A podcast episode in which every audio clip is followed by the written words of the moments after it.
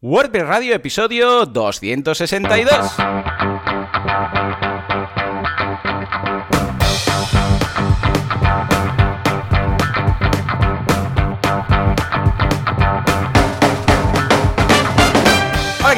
Buenas a todos y bienvenidos a WordPress Radio, el programa, el podcast en el cual hablamos de este estupendo y fantástico CMS llamado WordPress, que por cierto es un fork, que es lo que tiene el GPL, y de todo lo que se puede montar con el mismo. ¿Quién hace esto? Javier Casares, fundador y creador de Internet, pone las IPs cada día a las 4 de la mañana de casares.com, javiercasares.com.es.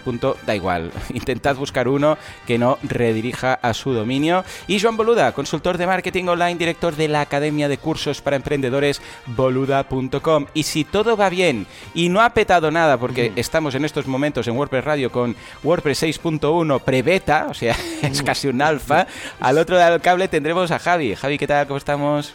Hola, ¿qué tal?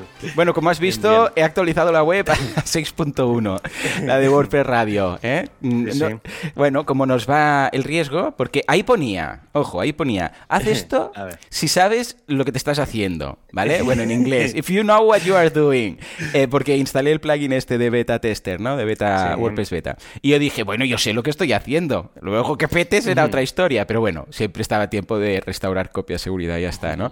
Y la verdad es que me ha sorprendido mucho, Javi, hoy lo comentaré, Sí. y por eso he pensado, calla, creo que no me tocaba ni a mí el tema, pero digo... No, no, no, no te yo Es que el, el otro día, claro, el, el fin de semana fui a Claro. preparar el programa porque en teoría dijiste, me tocaba a mí. ¡hostia! Y claro, y, y digo, espérate, digo, aquí al- algo. Y claro, empiezo a mirar los anteriores, digo, pero si, si me toca a mí. Claro, claro, claro. Y digo, qué raro. Digo, bueno, digo, él sabrá, digo, sí, sí, quiere hacer el programa él. Y claro, cuando vi que había rellenado ya un poco de las cuatro cosas de- del 6.1, dije, ya está. Digo, esto es que ha estado aburrido. Sí, señor, sí, señor. ya estaba aburrido. Digo, se ha puesto a probar. Digo, Sí, y, sí, ya no, tiene ganas de esperar y ya quiere soltar todo. toda la Totalmente. historia. Pero bueno, totalmente. mira, ya adelanto, ¿vale? Para que, la- para que la gente lo sepa. Esta semana vas a hacer tú el programa de tecnología, ¿verdad? Efectivamente. La semana que viene os voy a pegar una. Chapa de datos de marketing que vais Uh, a flipar. ¿Qué me dices? Nos hemos te- intercambiado los papeles, Javi. Nos hemos cambiado los papeles y ya verás, porque, eh, bueno, si te miras, está la escaleta de la Ay, semana pues que ahora lo viene busco. A ver, medio preparada, mirar. pero ya verás que son un montón, un montón de datos, de, porcentajes de datos, de cosas relacionadas con marketing. Ah, ¿vale? ya lo veo. de- Ah, me gusta, me gusta muy, la muy interesante. Me gusta. Eh, va a ser va. un tocho de, información bastante potente, pero creo que podremos ir comentando y tal. O sea que mira, nos vamos a cambiar un poco los, Ay, sí. los sí. papeles. Vale, va, será divertido. bien, será divertido. Sí, va. Pues nada, yo un par de cositas rápidamente. Venga. Por un lado, cursoenboluda.com de TikTok, que me lo ha pedido la gente muchísimo, porque para ciertos nichos, para ciertos productos, para ciertos Sí. mercados funciona muy bien. Y ya está, echarle un vistazo, está, está muy chulo y veremos tanto qué está pasando en el mercado de influencers de TikTok, como lo que funciona, lo que no funciona, eh, qué tipo de contenido ah, es más viral, menos viral, echarle un vistazo. Y luego, Sí. lío en río, que digo yo, eh, con Vimeo, ¿vale? He tenido una movida con Vimeo, porque resulta que Vimeo, y precisamente es la pregunta que te quiero hacer, ¿vale? Lo comentamos ya en su momento, pero yo te voy a contar mi problemática específica, ¿vale? Ya sabéis que yo utilizo Vimeo hace ocho años ya, y hay un momento en el cual eh, llegas al punto de extorsión, ¿vale? Eh, el punto de extorsión en Vimeo es que tú tienes unos planes eh, estándar, los, los planes eh, que cuando vas a la web de Vimeo, que por cierto es un poco difícil encontrarlos, ¿vale? A veces tienes que ir en modo incógnito porque si estás logueado no te lo cuenta por ningún lado, pero bueno, que son los típicos del Pro, el estándar, el no sé qué, y eso es lo que ve todo el mundo. Pero cuando llegas, y el tope es el de 70 eh, dólares mensuales al que hay, sí. exacto, que incluye hay directos, streaming y cosas, Sí. ¿vale? Entonces, en el momento en el cual tú pasas de 2 teras, esto está muy oculto en letra pequeña por ahí, de 2 teras de transferencia, no de almacenamiento, sino de transferencia, eh, entras en el punto de extorsión, que es cuando te mandan un mail y te dicen, hey, te has pasado de las buenas prácticas y no sé qué, porque el 99% de nuestros clientes no se pasan de tanto y tal, entonces tienes que pagar un poco más, ¿vale? Y entras en lo que se llama un custom contract. ¿Eh? Un- un poco más, ¿eh? Sí, esto es lo que te dicen. Vale, vale. Claro, claro. No, que sí, que sí, que sí. El- sí, el vale, vale. Enterprise Custom quería, quería remarcar el Correcto. concepto un poco más. Un poco más, está. ¿vale? Entonces dices, bueno, pues cuéntame. Entonces eh, te meten tal sablada. O sea, yo he pasado, pasa, en mi caso, por ejemplo, pasé de pagar 70 dólares mensuales a pagar 6.000 dólares anuales, ¿vale? Que dices, bueno, a ver, 6.000 no es un poco más. O sea, dividido entre dos son 500. He pasado a pagar 70 a 500. O sea, mm, es mucho más. O sea, a ver, déjame calcular. 500 dividido por 70, pues, multiplicado por 700 por 100 prácticamente. Sí, sí, bueno, mucho, mucho más, ¿vale? Entonces dije, bueno, pues escucha, ah, y si no, dice, bueno, tranquilo, tienes tres días para irte. Que también muy bien. Digo, vale, tengo 5.000 vídeos y tengo tres días para migrarlos. Pues me, sobran dos, ¿no? Perfecto. Claro. Entonces, bueno, en ese momento dices, mira, da igual. Eh, este año lo pago, ¿vale? Y ya me busco la vida. Lo que pasa es que, claro, el día a día pues hace que buscarse la vida no sea tan fácil eh, a nivel de tiempo. Pero esta, este fin de semana resulta que esto ya me pasó hace dos años, en 2020, ¿vale? Y me ha vuelto a pasar este año, pero con diferencia. Hace una diferencia muy importante. En 2020 llegó el momento de la renovación del... Porque los dos planes, los, eh, el pricing estándar y el pricing custom, eh, eh, vamos a llamar el, precio estándar y el precio extorsión. El precio extorsión, ¿vale? Entonces, el precio estándar y el precio extorsión no se hablan entre ellos, ni siquiera saben que existen. O sea, o sea los precios estándar no saben que existe un precio custom de extorsión, ¿vale? Y los de extorsión o estos estándar no saben que existe el, pricing normal. Intuyo, intuyo que es que el estándar Debe de debes de poner ahí la tarjeta, debe de funcionar automático. Todo automático. y el otro debe de haber a una persona detrás generando Efectivamente. Supongo tal cual, tal cual. Tienes un portal de cliente, entras, pones la tarjeta, pero bueno, es el típico pago de página de Stripe, ¿vale? Y entonces alguien lo mira, lo valida y tal, ¿vale? Problema, que no se hablan. Entonces, ¿qué ocurre? Que cuando llega el momento de la renovación de lo que Vimeo considera que es el único plan que existe, que es el estándar, te cobran. Entonces, en 2020 me cobraron 840 euros, que es todo los 70, perdón, dólares, que son los 70 mensuales, ¿vale? Zasca, yo habiendo pagado ya 6.000. Y les mandé un mail y les dije, pero chicos, que me habéis cobrado 840 euros, que acababa de pagar los 6.000. Ay, perdón, perdón, que no lo sabíamos. Ah, perdón, perdón. claro. Es que es eso, es que sé que lo saben. Ellos lo ponen y si cuela, cuela, porque la gente a veces se despista. Pero bueno, en 2021 ningún problema. Llegamos a 2022 este fin de semana, justo en medio de la autopista yendo yo hacia Por Aventura, ¿vale? Con mis peques. Pling, pling, pling, pling. WhatsApp, WhatsApp, WhatsApp. No podía ver ni el GPS. ¿Qué pasa? ¿Qué pasa? No sé qué. Tuve que parar a una gasolinera. En, en, 20 minutos, 43 tickets. No puedo ver los vídeos, no puedo ver los vídeos. ¿Qué pasa? A ver, miro, no sé qué. Bueno, pues resulta que Vimeo dijo, ¡eh! Ha pasado un año, no ha renovado. Y me chapó el acceso a todos los vídeos de todos los usuarios. Digo, me cagón. Claro, ¿qué hice? Bueno, primero de todo, a ver, plan de contingencia. Pringa. Ah, claro, ¿por qué no me cobraron los 840? Porque la tarjeta que tenían ellos estaba caducada ya. Entonces, porque si no me habrían cobrado 840 euros otra vez, ¿eh? Vale. ¿Y qué pasó? Que eh, en lugar de avisar, decir, hey, que mira que se que no ha pasado. Lo típico de está eh, la tarjeta caducada. Exacto. Que, eso además te lo podían avisar con meses de alteración. Efectivamente, porque... Stripe incluso, bueno, y todos los métodos de pago saben cuándo va a caducar la tarjeta. ¡Ey, ojo! Está, está caducado, entonces yo les aviso. pues no. Pues chapan, pero además chaparon de una forma horrible, porque donde, donde iba el vídeo. No, no, espera, espera, el ah, mensaje ya verás. Ah, vale, sí, sí, sí. Donde iba el vídeo, en lugar de no sé, este vídeo no se puede ver, decía, vídeo privado, loguéate para poder verlo. Pero loguéate, si hacías clic, te mandaba la web de Vimeo. Y dices, ¿pero qué tiene que ver? O sea, el usuario, ¿qué, tiene que saber si estoy en Vimeo, en Amazon o donde sea? ¿Cómo le dices a mi usuario que se logue a Vimeo, que no tiene ni cuenta, ¿vale? Bueno, en fin. Ah, que con todo esto yo veo, miro los correos rápido, digo a ver si hay alguna cosa entre ticket y ticket y me encuentro un correo que me dice Vimeo account. Dice, You have lost, esto creo que llegamos todos aquí, 5,427 of your videos. O sea, has perdido 5.427 de tus vídeos. Porque algunos sí que se conservaban, no sé cuántos, pero tengo más, ¿no? Ah, claro, ah, en rojo y negrita, y de Vimeo, ¿vale? Tal cual. Entonces, claro, aquí eh, cuando llegas al punto ya te ha pillado el infarto de miocardio y no sigues leyendo. Entonces, claro, ya, ya es ¿Qué? ¿Cómo? ¿Cómo lo arreglo? ¿Qué hago? ¿Dónde tengo copias de seguridad? Ya empiezas a... Y luego, Sí, sí. claro, paré en la gasolinera, mire- mis niños ahí, pero que no vamos a por aventura, papá. Un momento, yo ahí disimulando, ¿no? ¿Vale? Con el tic en el ojo. Bueno, pues resulta que luego en las letras más pequeñitas, no rojo, negrita y grande, te dice ah, renueva premium paga- para... paga claro, y ya clara- está. Entonces yo, bueno, pagué 840 euros más para solucionar el tema y sí, sí, instantáneamente todo el mundo, pues nada, esto duró menos de una hora, ¿no? Pero claro, imagínate el tinglao, ¿no? Es que... Entonces todo el mundo pudo ver los tickets, contestamos, nada, ha sido un problema con Vimeo, etcétera, etcétera.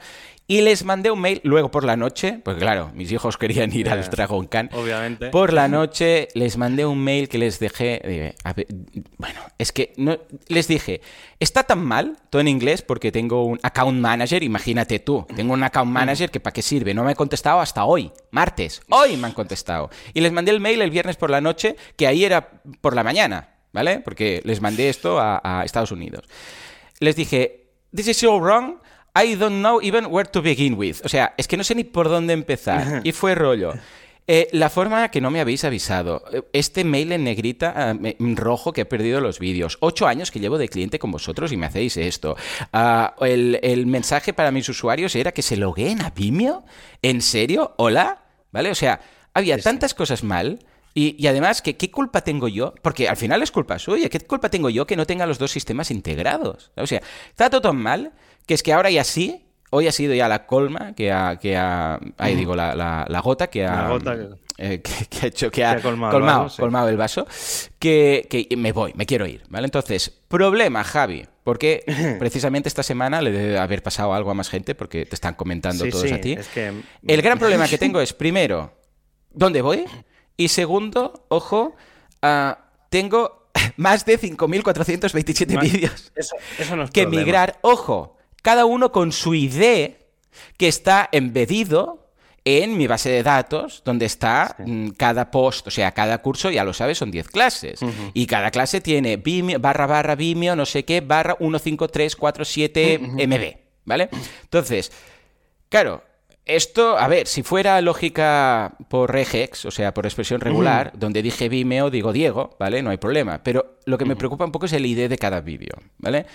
Porque si tengo que cambiar manualmente 5.427 vídeos, te aseguro que me lo repienso. Entonces, dicho todo esto, Javi, ¿qué hago? ¿Qué hago? A ver, eh, a ver, eh, sí, efectivamente, estos días, además es que esto lo hablamos hace, no Mm. recuerdo cuántos programas, pero ya hablamos un poco de esto. Correcto, correcto. Del tema de alojar vídeos grandes y todo esto. Y, y en el fondo venía por exactamente este mismo tema. O sea, todo, a mí, esto que te ha pasado a ti, a mí me lo han, me lo comentaron antes del verano. ¿Vale? Vale. De otra gente que también, que de- en este caso era una universidad, que un poco usaba el mismo modelo que tú, ¿vale? Entonces la gente en general, si hay algo que digo que no te cuadra, al menos en tu caso, me lo corriges, pero básicamente para mí hay dos, A ver, dos cosas que entiendo que son las que la gente, por las que la gente utiliza Vimeo en vez de utilizar otras cosas. a ver. Que es, una es la de restringir que la reproducción de los vídeos se puede hacer en tu dominio, Solamente que Y- nadie con el ID lo pueda embeder en el suyo. ¿vale? Y el segundo es que no se lo puedan descargar. Cor- sí, bueno, esto ya sabemos que es. Bueno, eh, una- pero vamos, sí, sí. pero bueno, da igual. Esas son un poco las dos Totalmente premisas en general que a mí me llegan. Sí. Entonces, Bueno, y luego también que es una plataforma al uso que tú solo subes un vídeo, te dan un ID y lo copias y pegas y ya funciona. No te meten en Sí. una consola de instalación de droplets o de instancias Ya, sí, que la gente dice, Dios mío, ¿qué tengo que, ¿dónde tengo que darle? ¿no? Sí, Eh, sí, sí, esto también. está claro. Porque sí. igual dices, no, una W, ¿qué hago? ¿Qué compro? ¿Qué- ¿Cómo lo hago? No sé qué hacer. ¿Vale? Está claro, esto está también. claro. Ujú. Vale, entonces, eh, opciones. Un poco siguiendo, voy a, voy a hacer una cosa que, que quizá vaya en contra de mi negocio. ¿vale? Pero, pero voy a, o sea, la otra vez tampoco, bueno, en realidad hablamos, pues estuvimos hablando Sí, de WhatsApp, sí, sí, de. Bunny, de tal, o sea que en Correcto. realidad tampoco voy a descubrir mucho, ¿vale? Pero entonces, hay varias opciones, vuelvo un poco a situar. Está la más fácil y la más difícil y, y un poco depende más de determinados datos, determinadas cosas. Pero básicamente el resumen es, yo las últimas cosas que he probado son más simples de lo que expliqué la otra vez. Vale. Eh, la otra vez expliqué de alojar los vídeos en Wasabi, que es como un S3 de Amazon, que son, básicamente son discos duros gigantescos, pero existe otra opción que es directamente hacerlo todo con Bunny CDN. Vale. Entonces, Bunny tiene para, para los casos de vídeo en concreto, tiene dos, dos, o tres cositas. Una es, eh, ellos tienen el propio almacenamiento. ¿Vale? Entonces, eh, tú directamente los vídeos, en vez de subirlos a un S3, una, un, un Wasabi o lo que sea, directamente los puedes subir con ellos. Correcto. Aquí se podrían hacer las dos cosas, pero bueno. Esto es lo que ellos llaman, si no, si no estoy equivocado, Video Delivery CDN, ¿no? Es ese Mm, servicio que tienen. Sí, bueno, sí, va por ahí, pero tienen, tienen una cosa un poco específica ¿Sí? para esto. Ah, vale, Sí, vale. es Pues pasa, tiene- tiene deja el enlace cosa- porque cuando entras eh, hay muchas cosas. Te dicen. CDN, mm, Stream, Storage, no sé qué. Y dices, Dios mío, ¿dónde-. ¿qué es, Es lo mío, tienen- no? Tienen varias cosas, sí. Entonces, el, el tema es, Hmm. tú puedes, ellos te dan como una cuenta de FTP, es decir, que puedes subir los vídeos por FTP Correcto. o puedes subir los vídeos desde su panel. Luego, a- luego entraré porque lo ideal es que los subas directamente desde WordPress y hay una opción de hacerlo, ¿eh? Pero Vale. voy a explicar un poco de abajo arriba, ya sabes que es como, Sí, sí, como sí, siempre explico las cosas. Entonces, la idea es, en Bunny tú puedes subir los vídeos, eso es un tema. Luego, y ellos, digamos, esos vídeos les pondrían una capa de CDN. O sea, tú cuando subes el vídeo te dan una URL del MP4 de lo que sea y tienes la capa de CDN. Y con eso tendrías lo más sencillo, que es una CDN de vídeos. Vale. Pero tenemos varios, varias cosas entre medias. La primera es lo de limitar el dominio. Eh, en el propio panel hay un sitio que dices, eh, pon aquí la lista de dominios a las que quieres limitar. Y entonces ya está, pones O sea, ahí que la esto lista, ya lo boluda.com. Ya lo tienen incorporado. Sí, sí, sí. Tú pones ahí boluda.com y automáticamente lo que no sea boluda ya el vídeo no se reproduce. Perfecto, hasta ahí Ese es el siguiente. Y entonces el, lo siguiente, que ya es lo que a mí me gustó bastante y por lo que estuve investigando bastante, es lo del HLS, ¿vale? El HLS es aquello que expliqué de que un vídeo se trocea en un montón de vídeos Sí, sí. pequeñitos de un segundo con diferentes calidades y demás. Ya digo, eh, escuchaos el programa. Que de se dos sirven en función de la conexión que tengas, la pantalla que Claro. tengas, todas estas Y entonces, eso te da una URL específica para el para el para el HLS y entonces tú ese, esa, ese vídeo esa URL que te dan ellos la puedes poner en Bien. un reproductor que soporte eso. Entonces eso digamos sería la parte de infraestructura. Para mí cuál es la mayor diferencia entre un Vimeo y un Bunny por ejemplo lo primero es Vimeo es una plataforma es un SaaS es un software as a service en el que eh, ellos te dan el, el, digamos, como el reproductor. ¿vale? Entonces, es como un YouTube, es una Correcto, plataforma correcto. de vídeos. Y en cambio, Bunny y estos otros no son una plataforma de vídeo, son una CDN. Que ellos lo que se encargan no es de procesar, o sea, tienen herramientas para procesar vídeo y demás, pero su, su razón de ser es enviar información por el mundo. Ujú. Entonces, hay- es muy diferente. el- Sí, el- aunque sí, sí, en el fondo técnicamente es lo mismo, la forma de venderse es muy diferente. Uno es una plataforma de vídeo, de reproducción de vídeo, con servicios de vídeo, y la otra es un hosting de, de ficheros Correcto, de MP4 correcto. que se distribuyen por, el, por Internet. Entonces, es muy diferente el modelo de negocio. Porque en uno el modelo de negocio es estrujarte en la tecnología del vídeo Claro. y en el otro su negocio es sirve cuantos más vídeos puedas mejor porque cuanto más sirve vas más voy a ganar yo. Básicamente es eso y aún bueno y los precios son completamente Claro, claro. diferentes. No, y O sea, además que es más escalable. Aquí en, en Vimeo Sí, sí, sí. saltas De, de 70 a, a 500 y aquí no, claro, aquí es No, bueno, aquí es, ¿cuántos claro, usados? si subes más vídeos, pues ocupas más espacio y pagas más. Si sirves más vídeos, más. Y yo qué sé, por ejemplo, no, no lo sé en tu caso, ¿eh? pero si en, en una universidad, por ejemplo, en agosto gastan mm, nada ni menos de Claro, transferencia. claro, ¿Por qué? claro, Porque en agosto la- los alumnos están de vacaciones. Pues y luego llega octubre y noviembre y se dispara aquello. Vale. Entonces, es proporcional. Tú pagas por lo que usas. En cambio, en Vimeo, no. En Vimeo es la sablada, lo que tú dices. Correcto, te pasas de escalón y palo. Ujú. Te pegan el palo y ya está. Entonces, em, lo, lo interesante aquí es la parte WordPress, ¿vale? Que creo que es el, el truquito. Entonces, Eh, para WordPress hay un plugin que, el, que se llama FV espacio Player, ¿vale? No FW, que eso es otra cosa. Es FV, es de una empresa que se llama Foliovision. De ahí el FV. ¿Vale? Entonces, eh, ese plugin está en el repo y es gratis.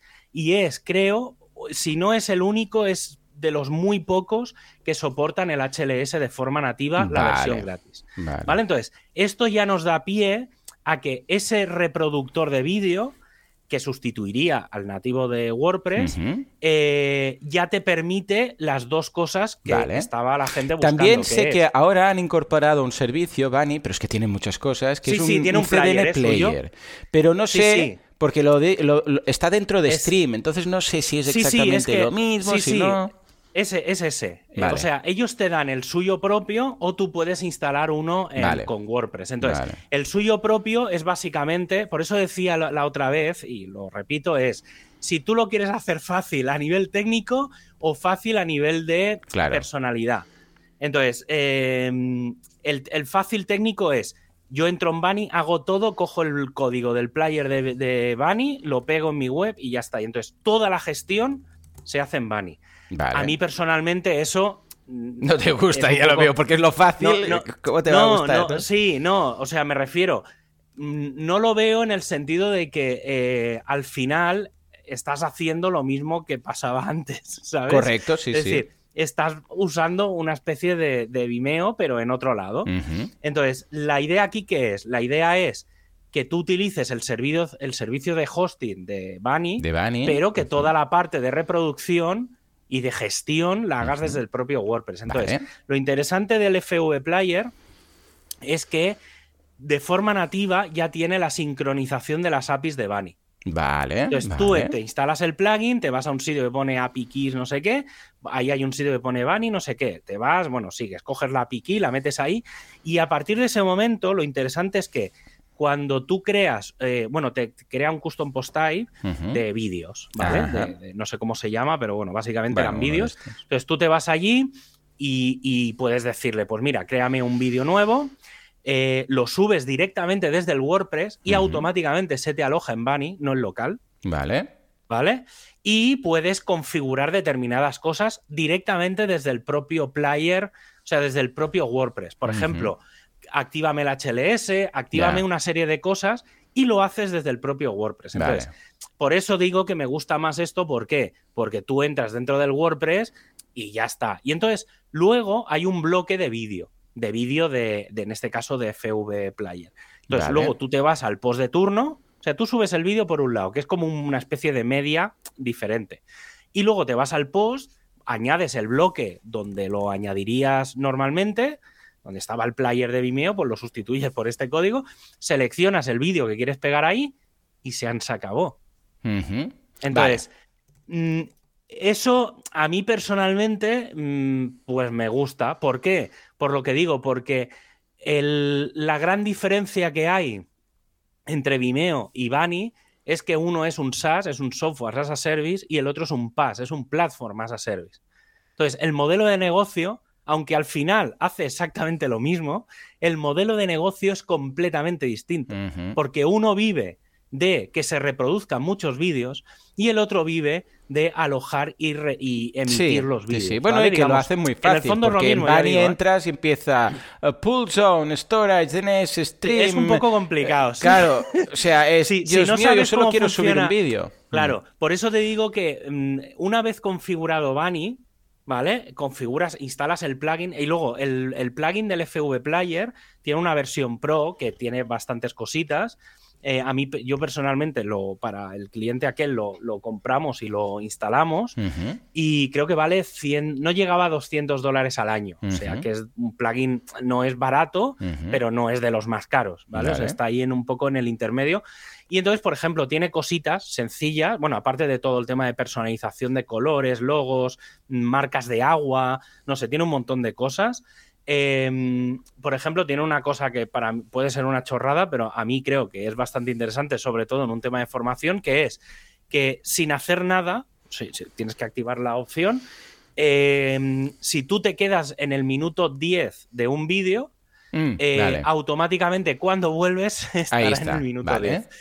Tonterías de estas, pero ya digo, eh, bueno, el, el, FV Player está en foliovision.com, creo que es, o algo así, pero bueno, si buscáis, o da igual, en la misma página del repo, del plugin, gratis, estará está el enlace a la versión Pro. Yo personalmente, ya te digo, ¿eh? Tengo, lo he probado en multisite, eh, lo he probado. Sí, sí, sí, sí. Vale, ¿y entonces qué hago con los más de 5.427 vídeos? ese es el tema. O sea, lo primero es, habría que ver cómo descargarlos o cómo migrarlos a claro, Bani. Claro. Como hay una cuenta de FTP, se podría hacer como de un, de un FTP al otro, no sé. Habría que ver a ver cómo, cómo moverlos. Y luego está lo que tú dices de los IDs. Lo que no sé es si el, cuando tú subes el vídeo a Vimeo el, nombre del fichero ya lleva ese ID. No, sí, bueno, te he pasado, es un iframe, te lo he pasado por, el chat. Y como ves, es iframe, src igual, barra barra, player.vimeo.com, barra vídeo, barra, y ahí no hay un nombre de archivo, solo el ID del archivo.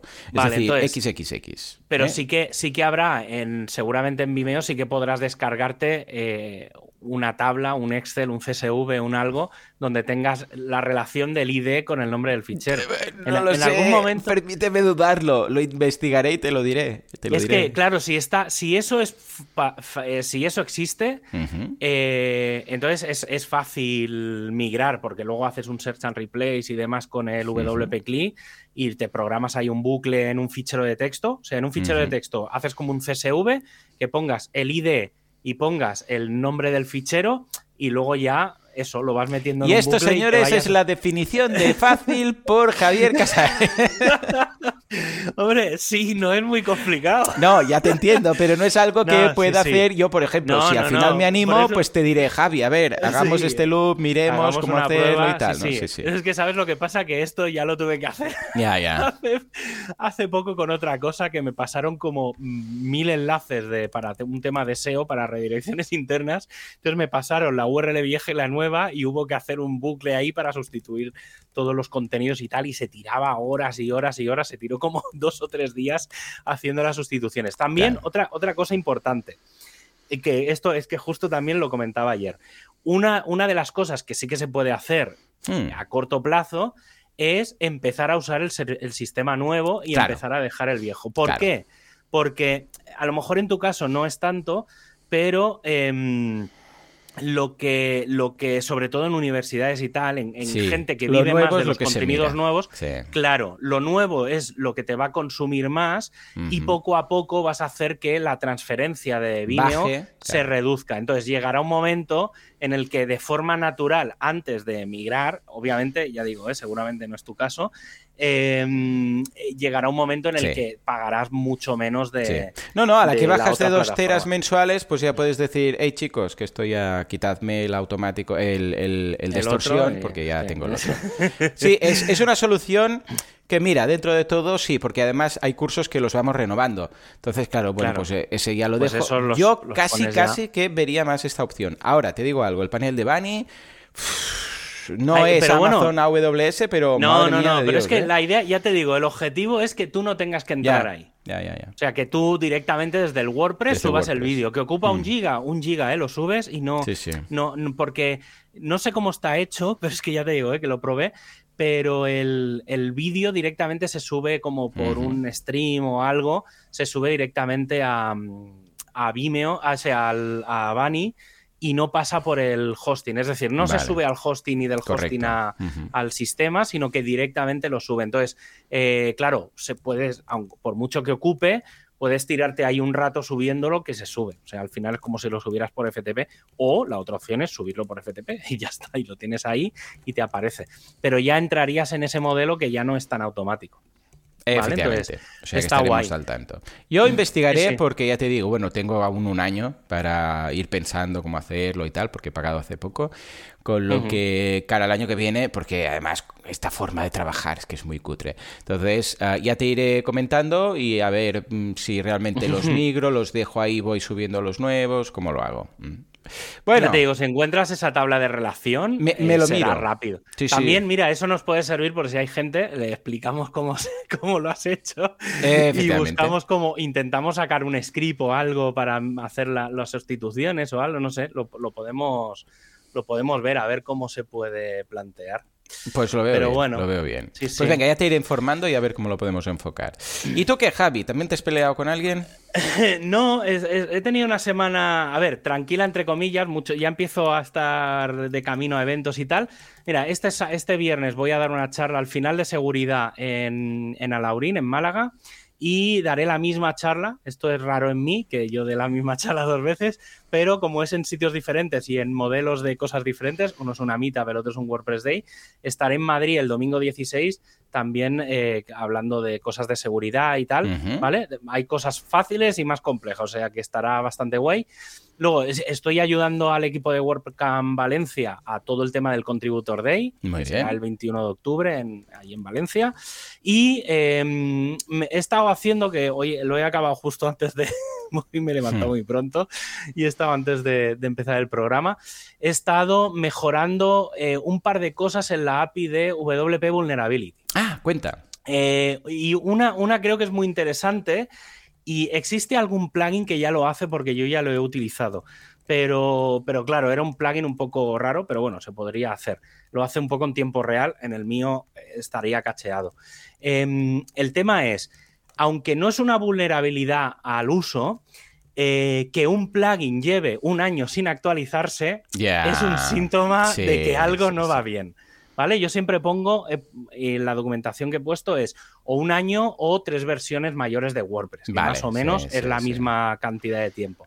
Entonces, una de las cosas, eh, esto solo están los datos en, plugins por ahora, voy a investigar a ver si consigo sacar de alguna forma los datos de temas, que es todavía peor, o sea, el tema de los temas es horroroso, pero bueno, los plugins, que es quizá lo más peligroso. Eh, ya he añadido un campo en la, en la API de WP Vulnerability que se llama Latest y que te indica la fecha de última actualización del plugin. Entonces, la idea es que a partir de aquí, cuando actualicemos el plugin y actualicemos cosas, o la gente que utiliza la API, pues eh, pueda hacer su propia fórmula algoritmo para decidir si te avisa de que ese plugin a lo mejor eh, pues hace tiempo que no se actualiza. Y una de las cosas que intentaré añadir es si un plugin está cerrado en la web. Porque, claro, tú tienes un plugin puesto que a lo mejor te lo instalaste hace dos o tres años, hace dos o tres años o hace un año en la web de WordPress se cerró ese plugin, tú entras ahí, te sale una, la ficha, digamos, sigue estando, pues te sale un mensaje diciendo este plugin ya no está disponible para descargar, pero tú lo sigues teniendo mm. instalado. Correcto. claro, ese plugin depende de por qué, a lo mejor lo cerraron por un agujero de seguridad. Claro, claro, claro. O lo cerraron porque ya no le dan soporte o por lo que sea. Entonces tú tienes ahí una cosa obsoleta. Entonces también avisar. Y he hecho una cosa para los, para los que quieran sponsorizar el, proyecto, que es una serie de APIs con las últimas actualizaciones. Mm, ¿Vale? Entonces, ¿por qué? Porque al final el, sistema está montado para que tú tienes un plugin o un tema o un lo que sea, llamas, te traes la información, pero no hay ningún listado que te diga dónde están las últimas vulnerabilidades. Entonces, eso lo he dejado solo para los que ayuden al proyecto, porque es que si no, eso es jauja. Y nada, em, lo que te decía del tema de, los vídeos de las webs tal, y el do action, que esto hace un par de o tres de semanas lo comentamos, que íbamos a hacer un do action para ONGs de animales y demás en Granada, que iba a ser este sábado, pero no va a ser este sábado, va a ser a mediados de diciembre. Hemos estado investigando, analizando y demás. Y, el otro día estuve en, una feria ahí, pues hablando con organizaciones y preguntándoles. Y claro, cuando coges feedback de los clientes posibles, ¿vale? Pues claro, te enteras mucho de qué es lo que necesitan, del por qué lo necesitan. Y entonces eh, hicimos como una parada, el equipo, eh, aparte también el tema de buscar un sitio mejor y demás y tenemos bastante claro. Ya me han escrito gente que escuchó el programa y me dijo, oye, aquello que es que no he visto información y tal. Y, nada, entonces que seguramente, o sea, cuando esté, tranquilos que os diré dónde está la web con toda la información. Y sí que, sí que he preparado un Git eh, en el que crearemos los custom post Seguramente vamos a crear un tema de bloques específicamente para esto, ¿vale? Creado desde cero o creado basado en el 2023 o en alguno de estos. Pero bueno, lo digo porque si hay algún programador que quiera meterse o que quiera eh, meterse de cabeza con el tema, eh, pues que si se quiere venir, ese, en principio será el sábado 17 de diciembre. Ya os digo, ¿eh? Cogerlo con pinzas.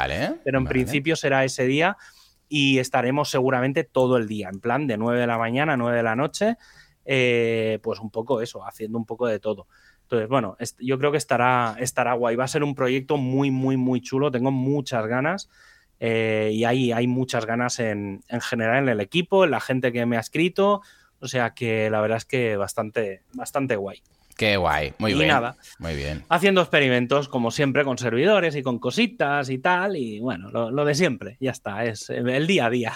Totalmente, totalmente. Pues bueno, pues nada, aquí han sido nuestras movidas de la semana. Vamos a hablar del patrocinador y nos metemos de lleno en la actualidad. O sea que por favor, SiteGround, que entre la tuna. Sí, efectivamente, porque hay algunos servicios que cuando falla el pago te cierran todo. Te dicen, ya no puedes ver más de tus 5.000 vídeos, eh, eh, ¿qué? Y te cobran dos veces, una de extorsión y otra de standard pricing. Pero este no es el caso de SiteGround. De hecho, SiteGround si hace algo es eh, ofertas para bajar precios y ofrecerte cada vez más servicios por su Super Go Geek, su mm, SiteGround Grow Grow Graph y Grow todos, todos los que tienen. Si queréis un hosting serio que no te hace cosas raras, siteground.es. Echadle un vistazo que está estupendo. Venga, va, ¿qué destacaremos de la gente de SiteGround? Pues mira, hoy vamos a hablar de la caché y de la optimización, porque si la velocidad de carga, y luego, luego, mira, ahora haré un inciso, luego en la primera noticia va a hablar de esto, o sea que voy a, voy a hilar el patrocinio de hoy con las noticias. Venga, va. Eh, si la velocidad de carga de tu sitio de WordPress te preocupa, pues en SiteGround tienen, eh, bueno, todas las webs se pueden aprovechar de una tecnología que incluye una caché estática, y dinámica basado en Nginx, ¿vale? Es una capa por encima de Web Proxy y la que está habilitada por defecto y con la opción de activar la caché de objetos mediante Memcache. Eh, ya aviso, eh, mm, con cosas que van a venir de WooCommerce y demás, eh, esto va a ser bastante útil. El tema de la caché de objetos en WordPress 6.1 viene, o sea que estad atentos a esto que va a ser importante. Y luego también tienes un servicio de CDN gratuito. Hablando, venimos también de hablar de hmm. eso, o sea que, ¿vale? Con la, sí, con la CDN aceleras el tiempo de carga de los contenidos estáticos de tu sitio para los visitantes de diferentes ubicaciones geográficas. Muy bien, pues venga, va, echadle un vistazo, lo tenéis todo en siteground.es.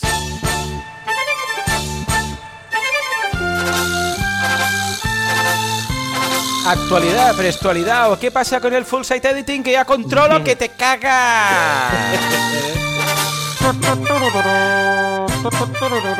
Sí, sí, Javi, luego lo cuento, pero es esa espinita que tenía ahí de tengo que ir a fondo, a fondo con el full site editing. Lo que pasa es que primero pereza, luego tiempo y luego que estaba esperando que estuviera más avanzado. Porque dices, es que me pondré ahora con esto, me va a cambiar en cero coma. ¿no? Pero este, esta semana, como has podido comprobar en WordPress Radio, que ya no había nada de lo que había, pues he dicho, venga, va, vamos al lío y lo pruebo, ¿no? Pero antes, venga, va, ¿qué podemos destacar de las noticias un poco de, Un poco de actualidad. Mira, me lo he puesto aquí porque eh, según íbamos hablando antes, me ha, me acordado y no lo había puesto. Ya buscaré el enlace porque lo publiqué en un tweet, pero no sé de dónde salieron los datos. Creo que era de, de sí, es del HTTP Archive, no sé qué. Bueno, es, ah, un sitio de estos oficiales. Pero bueno, básicamente la noticia, un poco mirando los datos, la noticia es que España es porcentualmente el país con más WordPress. ¡Oh! Muy bien. De todas las webs, de todos los CMS, de, todos los países. Ah, muy bien, muy bien. De todos los países. O sea, a por nivel población, ¿no? Sí, no sé cómo. Bueno, en más que por población, por volumen de sitios. Vale, por volumen de todos los sitios que hay, sí, más o menos creo que el, el 39% de todos los sitios de España eh, están hechos. Bueno, supongo que será de un ranking, no sé, de top X eh, pero bueno, da igual, como todo se compara de la misma manera, pues eh, era, era el país que más tenía. El siguiente, o sea, España y Japón son los dos que más que más tiran de WordPress, simplemente como, como cosa. No, y te digo eh, algo, habitualmente cuanto más pequeño es el site, pues más probabilidades tiene que sea un WordPress y no un desarrollo a medida, o un Drupal, o un Magento. O sea que si han pillado los top, pues los más pequeños incluso llegarían a aumentar un poco el porcentaje. Y luego, eh, no me lo he puesto aquí y tengo, tendré que buscarlo porque esto lo estoy diciendo, ahora lo voy a decir de memoria, pero eh, es que hablando del tema de la optimización, eh, me he acordado que viendo la gráfica vi que, aunque es verdad que España está creciendo hmm. en optimización de WordPress, no era de los mejores países en optimización. Y me da, me da, esto es una sensación personal mía, que una de las razones no es tanto porque no se la gente no le eche ganas a optimizar el sitio, sino porque la gente no aloja los sitios en España. Ah, vale. ¿Vale? Entonces, como las mediciones eran, o sea, como esta, esta, este análisis se hacía por temas de performance, básicamente, claro. claro, se mide desde cada país. Claro. Entonces, el performance de España no es bueno porque la gente aloja las webs fuera de España y eso tiene ciertas problemáticas indirectamente, aunque tengas las CDNs y demás, que eso va por otro lado. Entonces, bueno, simplemente que la gente tenga en cuenta ese tema. Es que estos días también, no sé por qué, pero últimamente me están llegando bastante gente de la web va mal, no sé qué, tal, y el último proyecto que me llegó, la web iba rapidísimo. Hmm. O sea, cuando yo la vi dije, pero ¿qué pasa aquí, no? Claro, ¿qué quieren optimizar? Digo, si la web va muy rápido. Y entonces, el problema era eh, que el hosting donde estaban tenía mm, dos limitaciones. Hmm. Pero bueno, básicamente eh, les, pasaba en realidad cuando tenían un poco más de tráfico de lo normal, hmm. el PHP tenía una limitación, que ah. era que no se podían ejecutar más de X procesos a la vez. Entonces, no tenían un problema de CPU y de RAM en sí, sino tenían una limitación. Entonces, mm. ¿qué pasaba? Que cuando llegaban a un pico, eh, bueno, les empezaba a dar errores de conexión a la base de datos, no sé qué, porque tenían ciertas limitaciones. Entonces, claro, yo, ya te digo, el frontal iba rápido y yo iba, dije, bueno, vamos a, vamos a migrarlo, vamos a probar. Claro, yo las pruebas que hice iba aparentemente iba igual de rápido, porque claro, con un usuario en un lado o en otro te va a ir igual. Pero claro, eh, al cabo, cuando hice la migración, tal, y al cabo de un. Nada, a las 24 horas me escribió el tío y me dice: Ostras, dice, no sabes el cambio radical que estoy notando. Y yo pensaba, hostia, tío, pues yo no lo veo. ¿Sabes? Yo, mis datos no, no decían lo mismo, pero claro, si el tío lo notaba. Algo y claro, sí que una de uno de los cambios fue traer la web a, conexión de España. Entonces, claro, bueno, también que el tráfico, la mayoría era de, España y demás. Entonces, bueno, mm, ya está, bien. O sea, poca, poca cosa más, no sé. era, era, un poco, era un poco eso. Eh, nada, pues eh, siguiente mm, cosa. Eh, las betas. No voy a entrar en el tema de WordPress 6.1, pero sí que voy a explicar un poco de fechas así cercanas. Vale, sí, sí, sí. La semana pasada eh, salió la beta 2. En teoría hoy, seguramente si, bueno, entre hoy y mañana, cuando escuches el programa, eh, habrá salido o tiene que salir la beta 3, no creo que haya ningún problema. Y la semana que viene, el día 11, martes 11, más o menos, calculad sobre las 18 horas UTC, ¿vale? Es decir, a partir de las 8 horas de España y mm, sobre las 10 de la mañana en, bueno, 10, 12 de la mañana en, más en Sudamérica, en América, en horario americano, em, sale la RC, la Release Candidate. Esto, esto sobre todo incido, y quería esto, por, por dos temas. además, uno va relacionado con una cosa que pasó la semana pasada. Uno es que se, mm, se hace un string freeze de las cadenas de traducción, es decir, ya se puede traducir WordPress 6.1, vale. que ahora si entráis en el Translate veréis que todavía está la 6.0, eh, y eh, empezaremos a ver la documentación oficial. Lo digo porque, aunque es verdad que más o menos ya hemos visto eh, todo lo que más o menos va a traer, y bueno, hoy lo comentarás tú, eh, claro, veremos un poco las cosas que no se ven, que las típicas funciones de caché y todas las cosas que yo más o menos he ido comentando, pero las empezaremos a tener documentadas.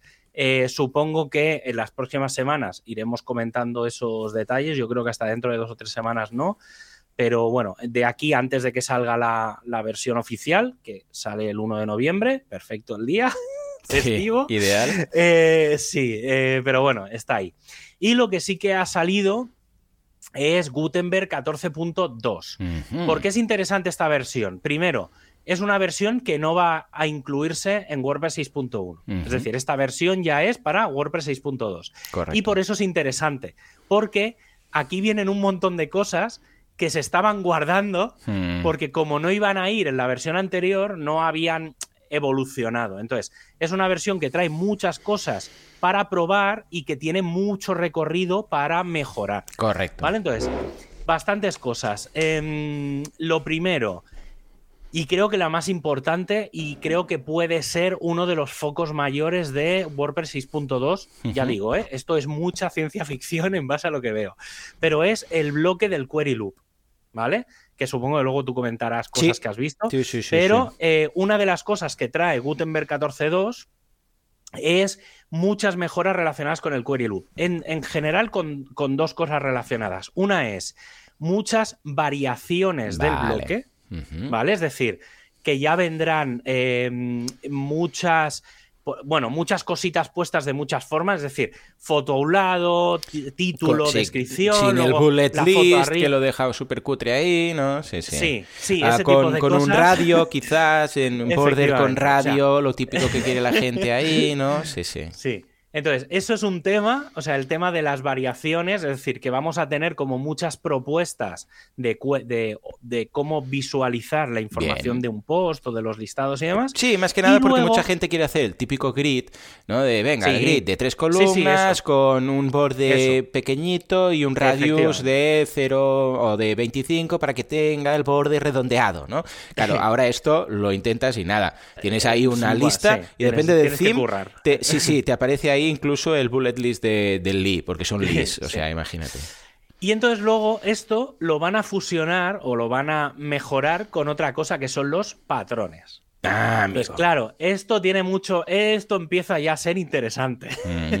Porque si ya tenemos patrones, plantillas y variaciones, podemos decir que el sí, de esto te quiero hablar yo luego, cosas, Sí, sí. Claro, el pintar esto ya cogerá otra forma, ¿vale? Entonces yo creo que yo creo que por eso te digo que yo creo que lo han dejado para la para esta versión de Gutenberg para meterlo en la y no y no se había hablado de esto en la versión anterior porque sabían que no iba a entrar en la 6.1.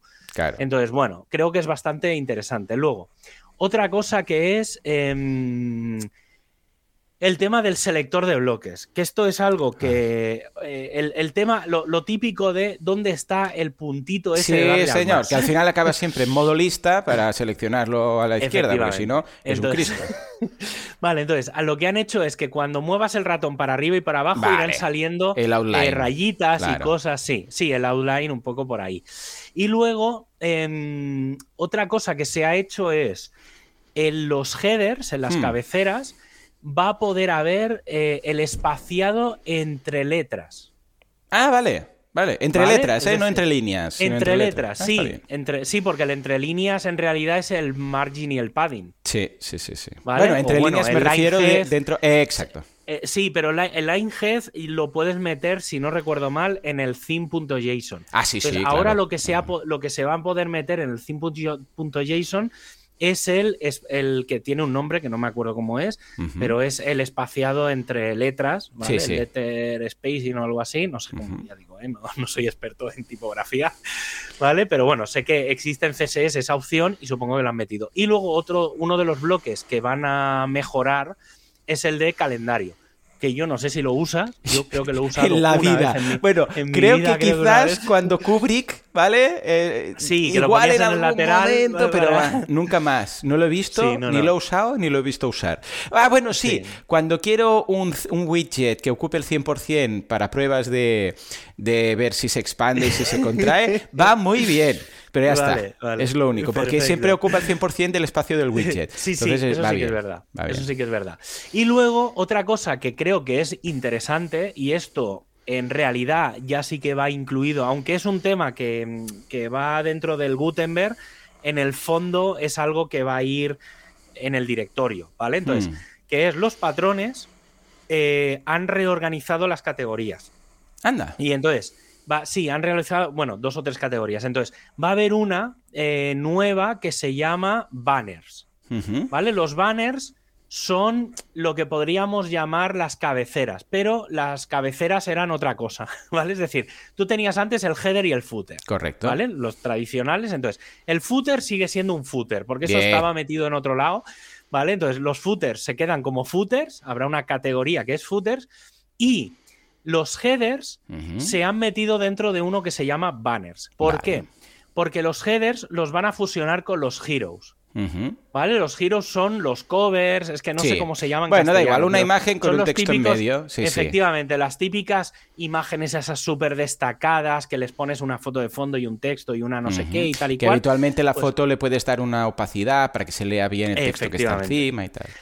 Pues todo eso lo han unificado con las cabeceras. Vale. Y entonces van a hacer como una fusión. Entonces, eh, digamos, serían como lo que llamaríamos nosotros unas cabeceras. Ellos lo van a llamar banners. Vale. A mí personalmente no me acaba de gustar que lo hayan fusionado. Yo hubiera dejado. Tampoco los uso eh, tanto. Mm, sí, pero bueno, claro, para diseñar determinadas cosas. Ah, no, sí, sí, claro, guay. Luego, otra cosa, em, que luego entrarás tú con más detalle seguramente, bueno, seguramente no, seguro, porque me he mirado las caletas y sé que vas a hablar, ¿vale? Que es el tema del 2023. Ajá. Que además tú comentas que está, que, lo has visto un poco en beta, y entonces te adelanto.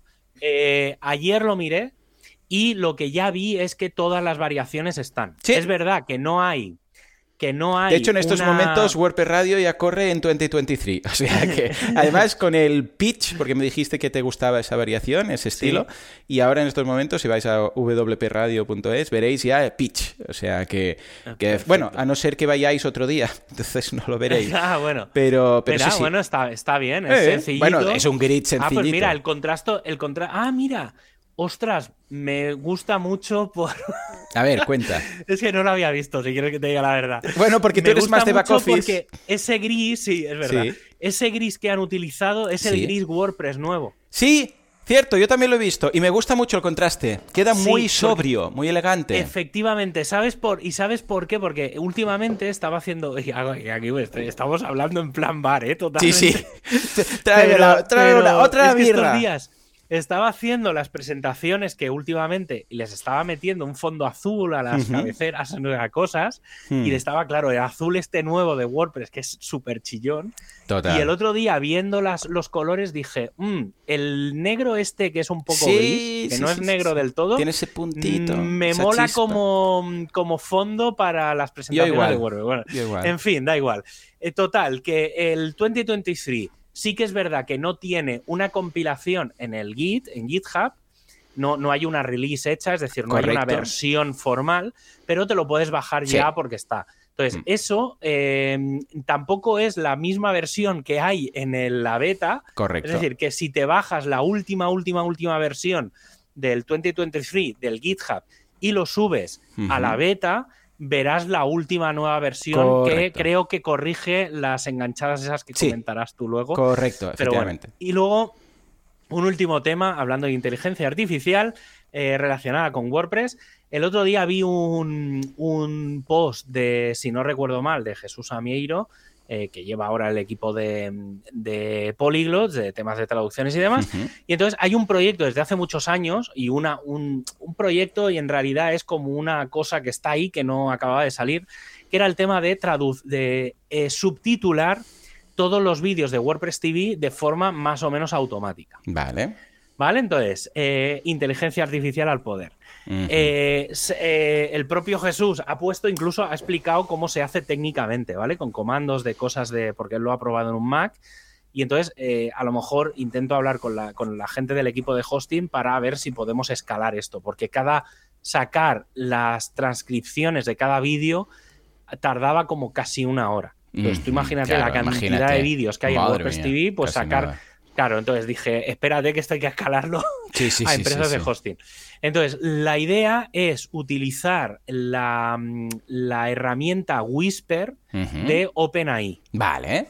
Vale, OpenAI.com, si no recuerdo mal, es, eh, encontraréis un montón de cosas. Eh, ayer en el hormiguero salió lo de hacer los dibujitos del DALI y ah, compañía. sí, sí, Pues toda esa mierda es de, lo mismo. vale. vale. Entonces, ¿la idea qué es? La idea es con inteligencia artificial extraer las, las transcripciones a un fichero eh, de subtítulos, a un STR o a un TXT, y luego con eh, sistemas de traducción automática convertir y traducir todos los subtítulos a diferentes idiomas. Entonces, lo bueno es que todo se puede hacer por comandos de consola. Oh, qué chulo. Y se podría, claro, entonces, si se pueden hacer un montón de comandos uno detrás del otro, se puede automatizar.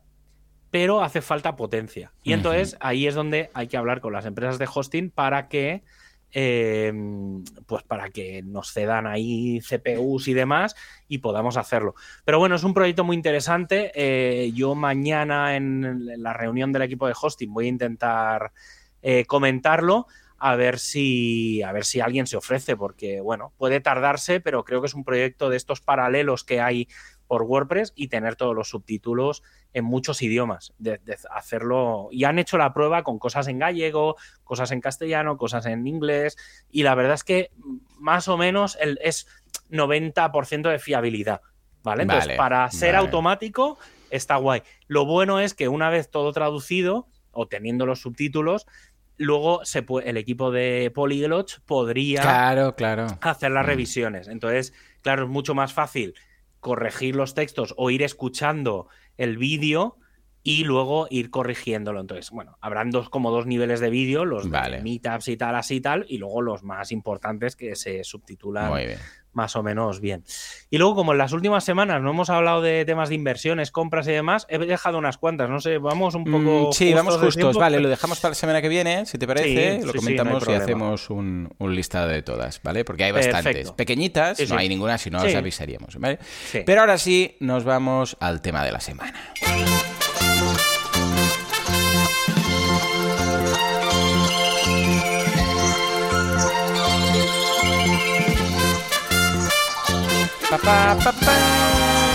Sí, señor. Goku y Son Gohan volando hacia el full site editing. Bueno, a ver. Como sabes, Javi, esto ya lo tenía pendiente, tema full site editing, porque es lo que decía, una mezcla entre un poco de pereza, ponerse, ah, luego que sabía que, eh, bueno, le eché un vistazo en su momento y estaba tan, tan en bragas que digo, uy, me espero un poco, porque es que no.